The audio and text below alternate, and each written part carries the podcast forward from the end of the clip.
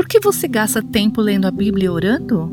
Bem, eu temo que se eu não ler a Bíblia, Deus vai ficar bravo comigo. E então Ele não vai me ajudar quando eu realmente precisar. O propósito de uma vida devocional diária não é ficar do lado bom de Deus, é desenvolver um relacionamento com Ele. Em Apocalipse 3,20, Jesus diz: Eis que estou à porta e bato. Se alguém ouvir a minha voz e abrir a porta, entrarei e cearei com ele e ele comigo. Fazer uma refeição juntos é um símbolo de amizade e companheirismo, o tipo de amizade que Deus quer com você.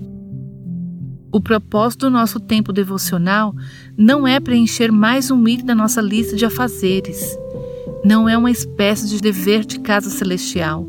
O propósito é passar tempo com o Senhor para ter comunhão com Ele, para desenvolver um relacionamento com Ele. Você já tirou um tempo para desenvolver esse tipo de amizade hoje? Você ouviu Buscando a Deus com a Viva Nossos Corações.